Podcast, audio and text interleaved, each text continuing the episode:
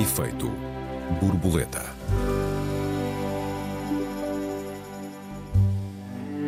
Prostituição é trabalho, é trabalho, como defendem alguns, como outro qualquer.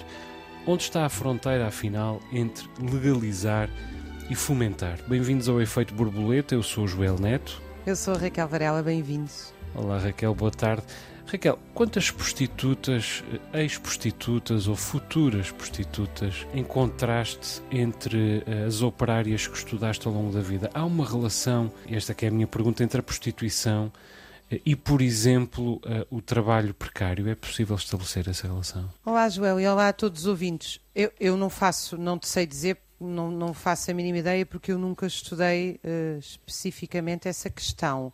Encontrei muito uh, na história das operárias que estudei, uh, muitas situações de assédio sexual e violação. Então, antes do 25 de Abril era algo muito comum, mas obviamente aí não havia, uh, não, não era prostituição, eram as mulheres compelidas, porque senão eram desempregadas, são coisas completamente, uh, não são coisas completamente diferentes, mas são coisas muito diferentes.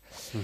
Agora, uh, que eu uh, não tenho dúvidas que há uma relação, eu não, diz, não diria entre trabalhadores com emprego minimamente estruturados e prostituição, mas que há uma relação entre pobreza e prostituição, isso uh, parece-me óbvio. Quer dizer, o, os paraísos uh, da prostituição para onde vão, na sua maioria, homens, uh, à procura, na sua maioria, de jovens mulheres, são, não são em Estocolmo nem em Nova Iorque, são na Tailândia, é na América Latina, e, portanto, é no chamado Sul Global.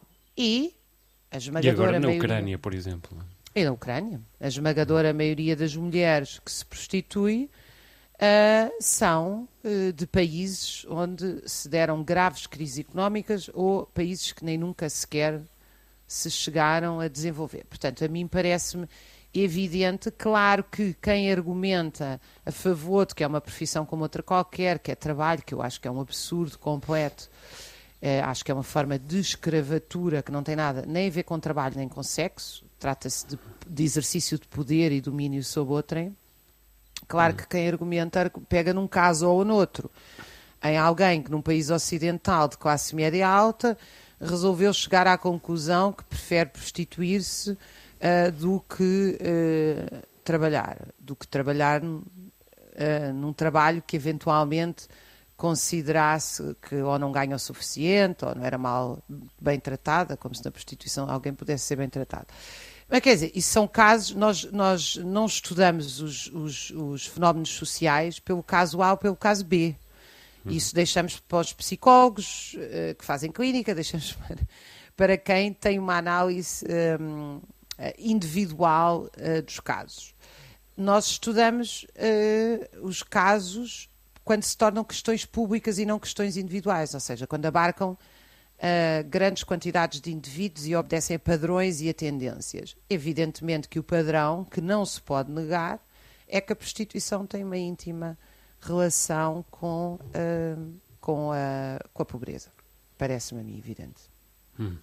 Bom, em relação a, a, ao debate agora em curso sobre a, putativa ou possível legalização da prostituição, que não é exatamente disso que, que, se fala, mas sim da regulamentação, porque uh, em Portugal a prostituição uh, é legal.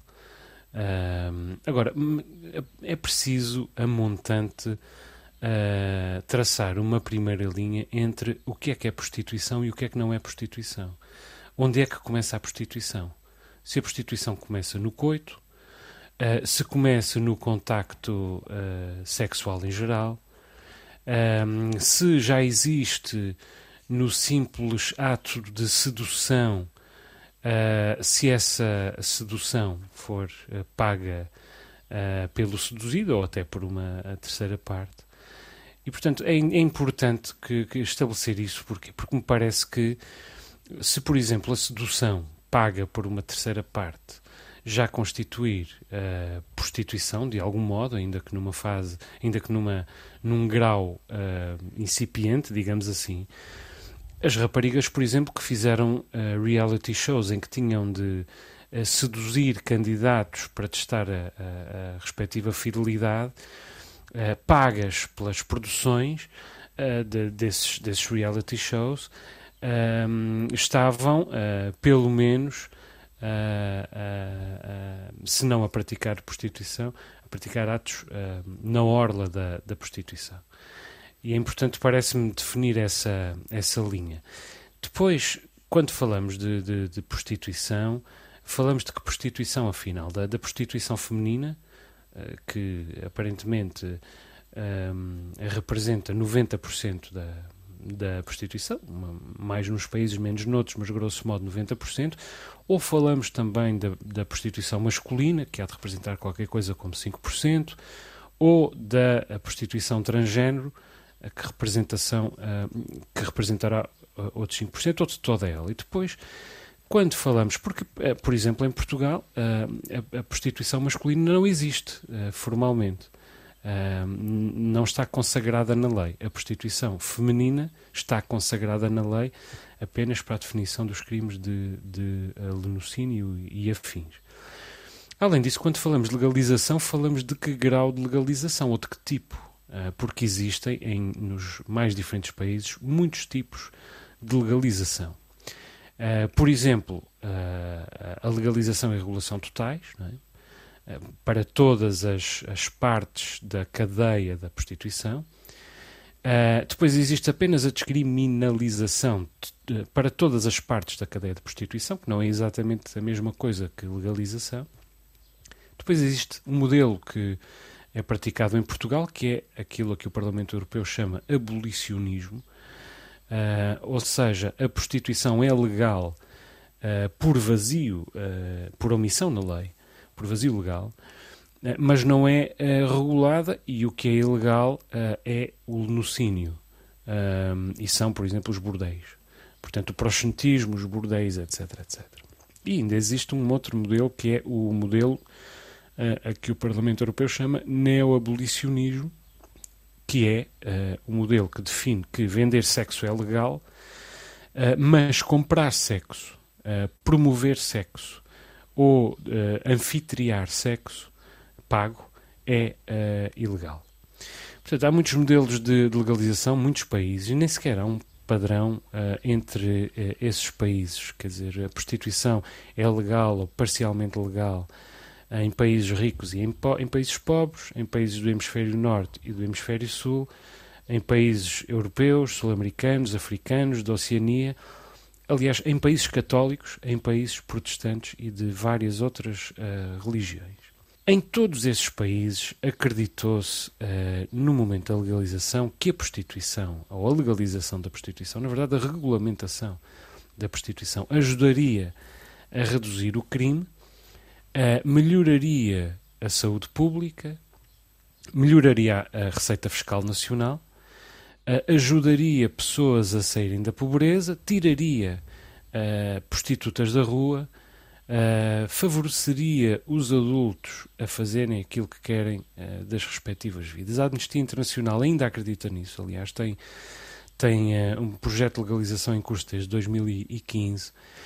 Só que se nós lermos as estatísticas uh, e a avaliação dos resultados na maior parte uh, destes países, sobretudo os países pobres, mas na verdade também os países ricos, o balanço uh, é inescapável. Ou seja, em regra, e cruzando os estudos e as estatísticas existentes nesses vários países, a prostituição apenas é uma benção para os proxenetas uh, os traficantes de seres humanos e a indústria sexual em geral.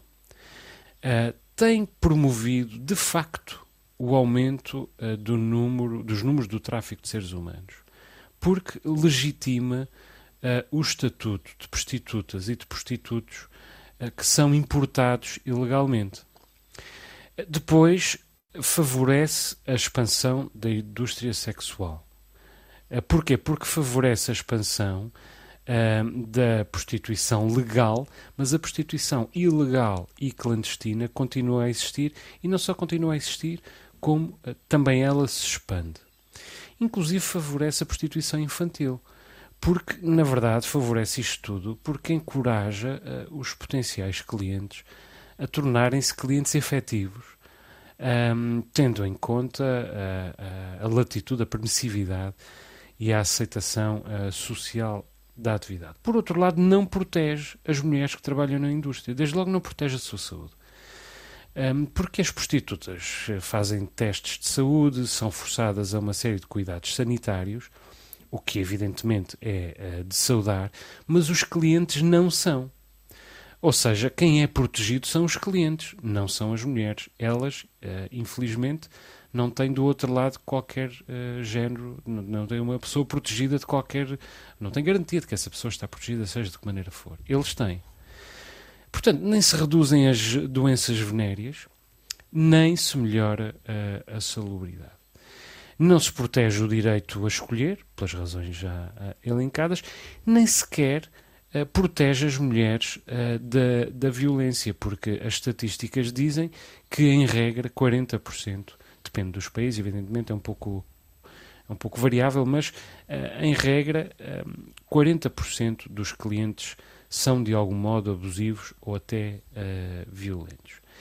E, aliás, também não protege os rendimentos das, das prostitutas e dos prostitutos, porque se trata quase sempre de freelancers, isso é quase sempre um mau uh, estatuto uh, profissional. Um, e a prova disso tudo é que, em geral, as mulheres que vivem da prostituição e os homens que vivem da prostituição em países onde a prostituição é permitida e, inclusive, regulamentada, não têm tendência para defender nem a legalização, nem a descriminalização do, do nem a regulamentação em geral. Portanto, parece-me bem que a, que a Assembleia da República tenha rechaçado agora recentemente esta, esta petição que foi feita. Os partidos reconhecem que devem falar sobre prostituição, mas afastam a legitimação do, do lucínio. Um, a verdade é esta, em regra, e cruzando os estudos e as estatísticas existentes no, nos diferentes países, a legalização da prostituição é, pelo menos, significa pelo menos mais prostituição. E, portanto, legalizar, uh, no sentido total do termo, também é uh, incentivar. E eu acho que não se devia incentivar, porque mesmo quando é legal, a prostituição é degradante. E eu não digo isto por razões morais, moralistas, mas talvez deixe isto para a, a segunda parte, Raquel. Uh, Deixa-me só, uh, eu acho que tu fizeste aí uma série de considerações uh, muito importantes. Desde logo, esta ideia de que se protege, quer dizer, no, de facto, a, a, suposta proteção da saúde da mulher não a protege de nada, porque não há controle nenhum sobre os clientes. O que eu acho incrível é como é que alguém, quer dizer, este debate. traz à tona um fat diver, como se diz a brincar, um fé diver, portanto, um assunto que não é cimeiro discutir, mas que pode levantar assuntos que eu acho que são centrais nós discutirmos. Desde logo, esta ideia de que a prostituição é um trabalho como outro qualquer. E eu pergunto: se é um trabalho como outro qualquer, quem é que é o trabalhador e quem é que é o patrão? Uh, que, que, que... Ora, isto é uma boa pergunta para começarmos a nossa, a nossa segunda parte, Raquel. Estamos a chegar ao nosso intervalo. Eh, já retomamos essa ideia, então, para já a música, com uma escolha minha desta vez, Walk on the Wild Side, de Lou Reed. Até já. Até já. Holly came from Miami, FLA. Hitchhiked away across USA. Plucked her eyebrows on the way, shaved her legs, and then he was a she. She said, Hey, babe, take a walk on the wild side. I said, Hey, honey.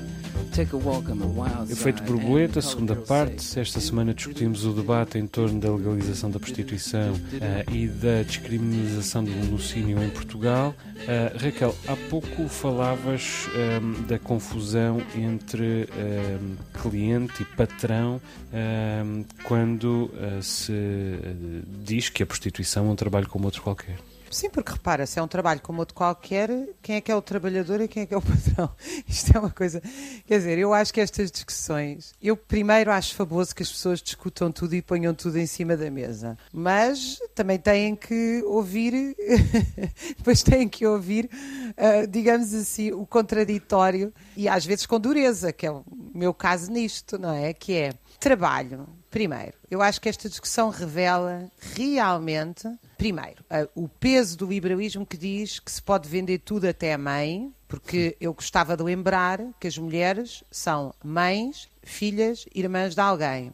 E o que se está a falar não é de venda da força de trabalho, que todos vendemos, todos não. Há quem viva à conta da força de trabalho dos outros. A maioria de nós vende a força de trabalho e é verdade que a maioria de nós, infelizmente, tem trabalhos alienados e que não dão prazer. Mas não vendemos o nosso corpo. Isso acabou com a, a, o fim da escravatura, embora haja restícios disso em algumas partes do mundo. Uh, e, portanto, o que nós estamos a, a falar é de uma total alienação da mulher que chega ao ponto da, da, mulher, maioritariamente mulheres, de alienar o próprio corpo. Ora, o trabalho, eu acho que isto é quando uma parte da esquerda, supostamente libertária, como sou uma libertária, não gosto, porque acho que isto é uma esquerda ultraliberal que abraçou a ideia de que as escolhas individuais. Uh, todas devem ser acarinhadas porque elas resultam de um ato de liberdade. E eu acho que isso não é verdade. A maioria de nós no mundo somos nós e as nossas circunstâncias. As minhas circunstâncias foram as de ser acarinhada numa família que me pagou os melhores estudos possíveis.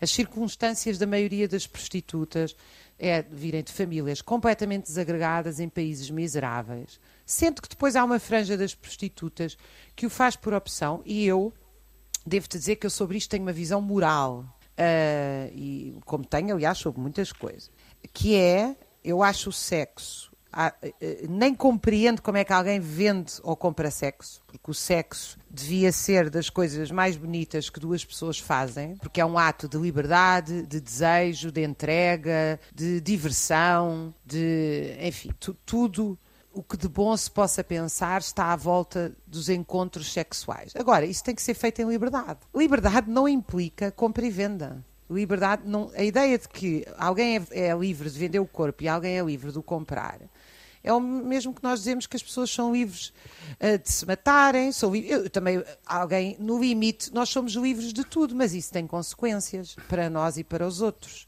Ora, as prostitutas, na sua larga maioria, o que acontece é que acabam doentes, maltratadas, sujeitas a uma violência brutal, com vidas completamente uh, desagregadas. E, portanto, o que nós temos, o que nós estamos aqui a discutir de facto é uh, legalizar a humilhação da mulher. A alternativa, penso eu, não é reprimir, mas a alternativa também não é achar isto normal, é combater aquilo que são as formas degradantes de trabalho.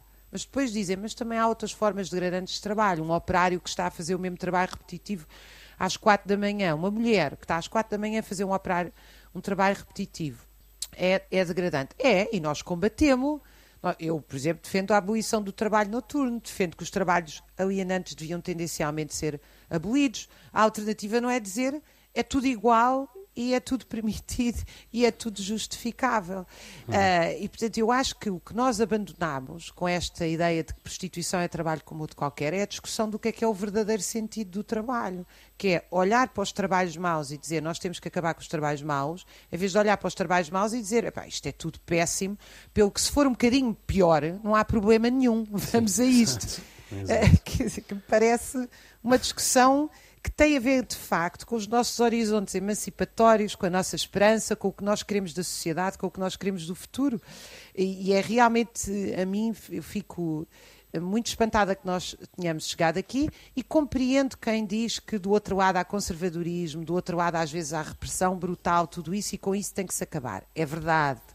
E muitas vezes o combate à prostituição vinha de moralistas hipócritas e cínicos, como nós aliás vimos quando foram os casos da Igreja Católica, que condenava a prostituição, ao mesmo tempo que se generalizavam os casos de pedofilia. E, portanto, Sim. é verdade. Então, mas o cinismo dos outros não nos coloca todos num campo mercantilizado e ultraliberal em que se pode vender o corpo da mulher e que isso é natural. Estou de acordo uh, com, com tudo o que disseste e um, ehm, mesmo tentando resistir ao moralismo. Uh, ou seja, o problema uh, uh, tentando não ser moralista, coloca-se logo na, no domínio da intimidade. Ou seja, vender a intimidade é também vulgarizar a intimidade. E vulgarizar a intimidade é deixar de ter uh, acesso à intimidade enquanto um espaço distinto. Uh, quando se vende uh, a intimidade, estamos a falar uma pessoa que vende a intimidade. Vulgarmente, Uh, resulta inevitavelmente numa pessoa truncada, porque deixa de ter esse lugar de reserva uh, próprio. E isso não é moral, é, é, também é prático. Não é necessariamente moral, é também prático. Ainda por cima, a soldo de outrem, ou seja, para dar a ganhar dinheiro a um terceiro. Porque se aquilo de que estivéssemos a falar fosse ganhar dinheiro em benefício próprio, isso já é possível fazer em Portugal. A lei é omissa, portanto a prostituição é legal. É, é legal por omissão uh, na lei. Aquilo de que estamos a falar, no fundo, aqui é de dar a ganhar dinheiro a um terceiro, vendendo uh, a intimidade, vendendo, por, vulgarizando a intimidade e, portanto, neutralizando o que a intimidade tinha uh, enquanto espaço de acesso restrito e, e distinto. E o que completa uma pessoa, inevitavelmente. Depois há as questões práticas. Uh, ainda há pouco disse que 40% dos clientes, segundo os estudos internacionais, são abusadores, uh, violentos. E, e, se alguém quiser duvidar deste número, tem um número muito concreto, que é a esperança de média de vida de uma prostituta é muito mais baixa. Em alguns países sete anos mais baixa do que, uh, de outras, do que outras uh, profissões. Além disso, de uma maneira muito prática, as prostitutas, em regra, poucas vezes entram uh, por vontade própria na prostituição. Muitas vezes são forçadas, o que é um crime que já está evidentemente tipificado na lei, mas a esmagadora maioria das restantes vezes aderem à prostituição por fuga, por fuga de outra situação uh, qualquer, como alternativa a outra situação qualquer. Uh, desafio aqueles que pretendem regulamentar a, a prostituição a mostrar-me três prostitutas cujo sonho de vida fosse efetivamente serem prostitutas. Não me parece que isso seja, uh, seja possível. E além do mais, se não houvesse outro argumento, continuava a haver este, que é, em regra, e cruzando os estudos uh, e as estatísticas existentes nos vários países, as prostitutas que são profissionais e os prostitutos que são profissionais hoje, no século XXI, eh, não querem a legalização total. Não querem a regulamentação, não querem a despenalização do lenocínio. Repito, os profissionais da prostituição não querem a legalização total. E porquê? Porque sabem que isso vai beneficiar os proxenetas, vai beneficiar a indústria, vai beneficiar uh, os bordéis e o lenocínio.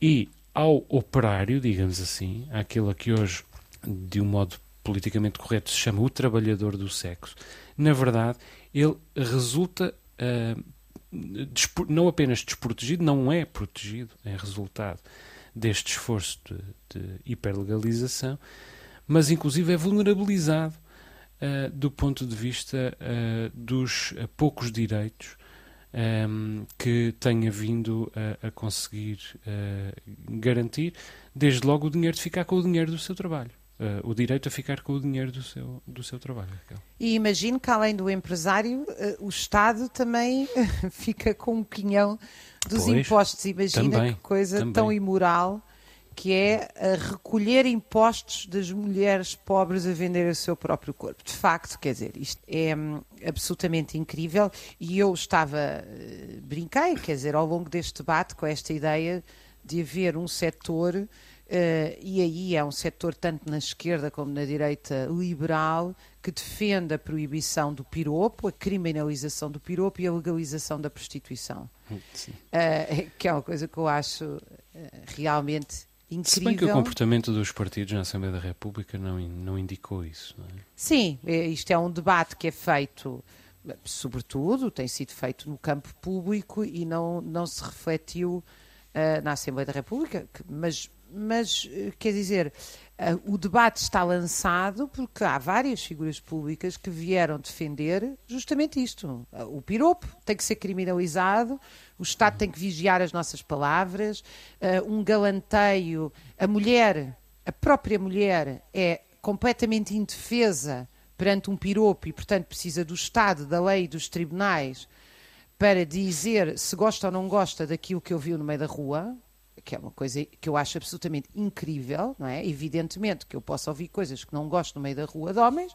sigo caminho, não ligo absolutamente nenhuma, e, e, na maioria das vezes, aliás, o que nós estamos a falar do piropo é de galanteio, é de brincadeira, é raramente e felizmente eh, quase nunca eh, de violência verbal explícita. Sendo que a violência verbal explícita já era crime, portanto isso nem sequer estava nem, nem sequer está em causa. Mas depois a prostituição é legal. Quer dizer, isto realmente são dois pesos e duas medidas, uh, ou é, devia ser legalizada, porque não criminalizada, como tu e bem uh, referiste, uh, já não é. Deixa-me só dizer-te em relação à questão moral que eu queria acrescentar outra coisa.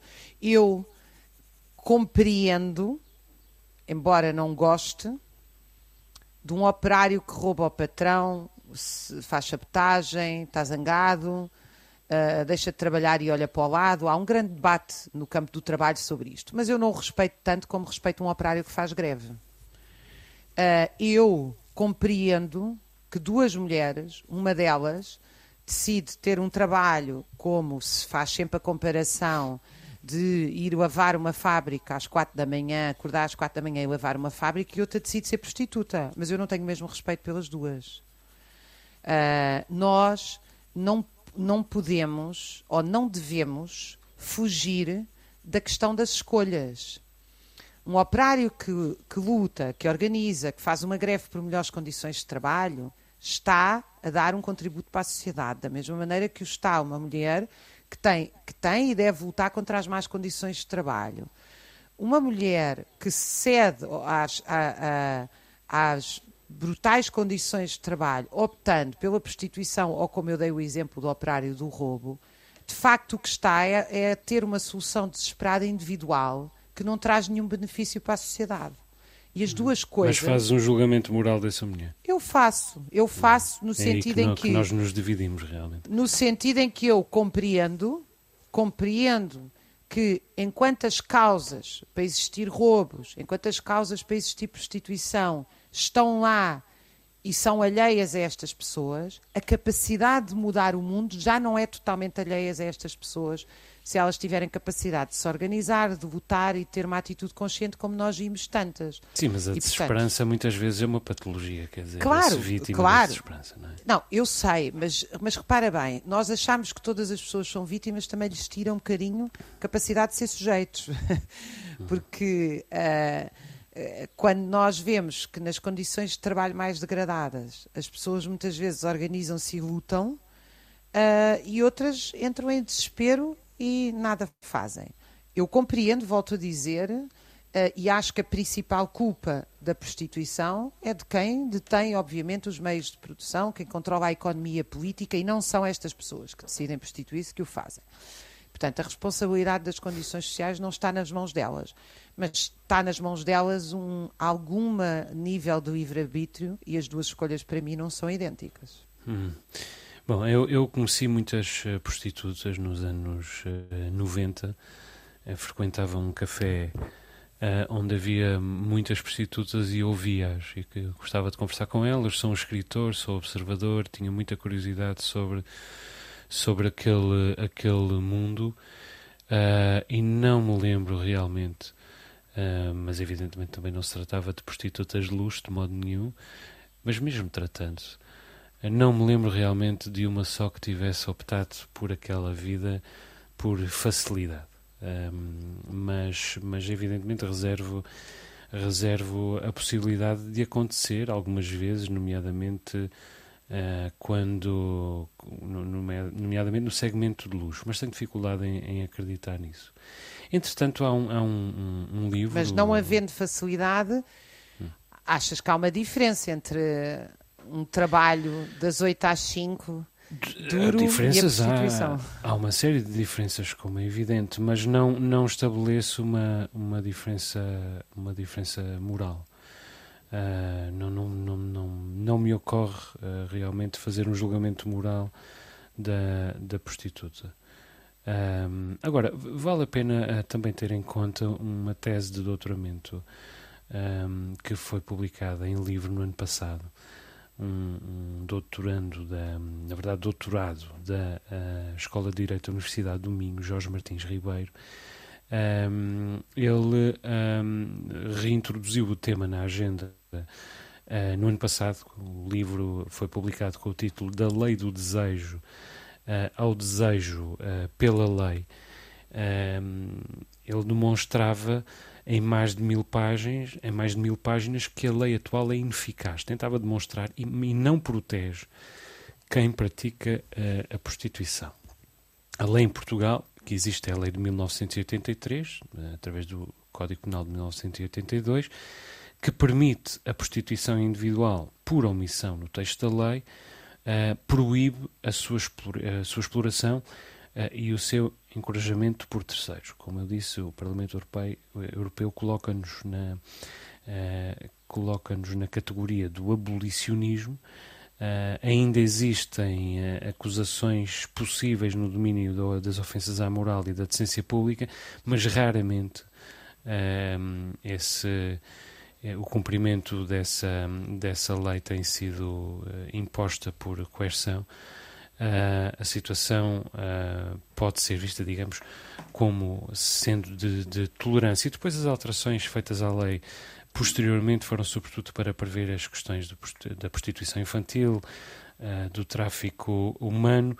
No essencial, a prostituição não é um crime, nem os clientes das prostitutas podem ser considerados criminosos mas sim aqueles que exploram uh, e beneficiam uh, eh, do trabalho das, uh, das prostitutas. Esses estão submetidos a uma, estão sujeitos a uma pena de, de seis meses a cinco anos. O que Jorge Martins Ribeiro vem dizer é que esta lei é ineficaz, não protege quem pratica a prostituição, ele cruza as áreas da sociologia, psicologia, medicina, e também direito constitucional, penal, civil, laboral, fiscal, a segurança social, os direitos humanos.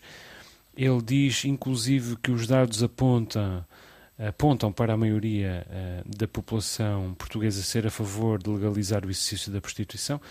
Não me parece que isso seja verdade. No, no, o facto é que não existem, uh, não existem quaisquer indicadores a não ser uma sensibilidade pessoal que nos possam uh, sugerir essa preferência. Agora, ele diz que, de facto, e, e, quanto a isto temos de concordar, que a prostituição não foi abolida.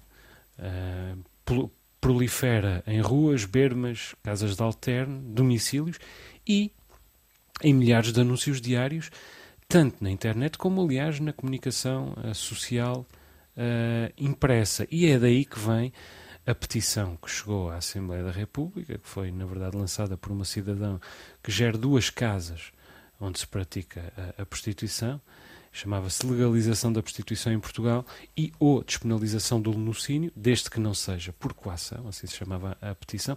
Os partidos rechaçaram-na, mas parece-me mais ou menos claro que este tema vai voltar a ser discutido uh, no Parlamento, porque os partidos pediram tempo e, aliás, porque o LIVRE aparentemente vai ap apresentar uma iniciativa legislativa neste, neste domínio.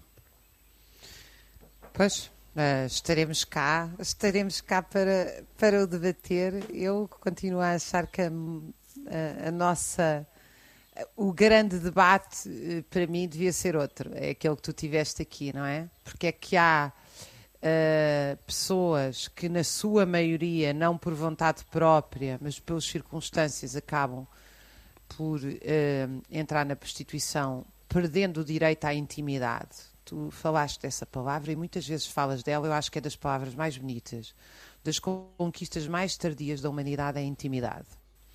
As pessoas uhum. não tinham intimidade quando não tinham, quando os filhos dormiam no mesmo quarto, não tinham intimidade quando tinham relações que não eram consentidas, que era grande parte das relações quando existia domínio da propriedade no sistema feudal sobre as pessoas, ou escravatura, ou mesmo já, digamos, em plena sociedade burguesa, quando os casamentos eram organizados pela família para dividir a propriedade. Aí também não há intimidade, porque a intimidade implica liberdade, não é? Uh, e eu acho que esse debate, uh, é que devia ser o debate. Eh, e porque é que nós continuamos a olhar para esta ideia de que tudo se transforma, este toque de Midas, que tudo pode ser mercantilizável, tudo se pode transformar numa mercadoria e não entramos em ruptura com este sistema e pensamos que as melhores coisas, uh, as melhores coisas que nós damos e recebemos são gratuitas. O sexo, o amor, a amizade, uh, o tempo de ouvir, uh, uhum. o carinho, um, todas essas coisas não se vendem, não, não se pode vender. Não, eu volto a isso. Grande parte do feminismo argumentava que a violação não é sexo, e eu acho que tem toda a razão acho que é um argumento que as feministas usam muito poderoso, e eu não sou feminista, é que a violação é um ato de poder e domínio. E aliás, uhum. isso está muito bem estudado na, na psiquiatria, na psicanálise. E aliás, que... prostituição também não é sexo, de, de, de um determinado ponto de vista. Claro, na minha uhum. opinião, não é de todo, porque uhum. o sexo realmente é um, um, ato maravilhoso entre duas pessoas quando é feito em total liberdade. Uhum. É Muito boa ideia para terminar o nosso programa. Uh, Raquel, vale a pena dizer aos nossos ouvintes que têm à sua disposição o endereço efeitoborboleta.rtp.pt. Para a semana discutimos o assédio no local de trabalho, saímos com uma escolha da Raquel, desta vez Amsterdam de Jacques Brel. O efeito borboleta volta para a semana. Até lá, um beijinho, Raquel. Um beijinho, até para a semana a todos os ouvintes. Dans le port d'Amsterdam, il y a des marins qui chantent les rêves qui les hantent au large d'Amsterdam.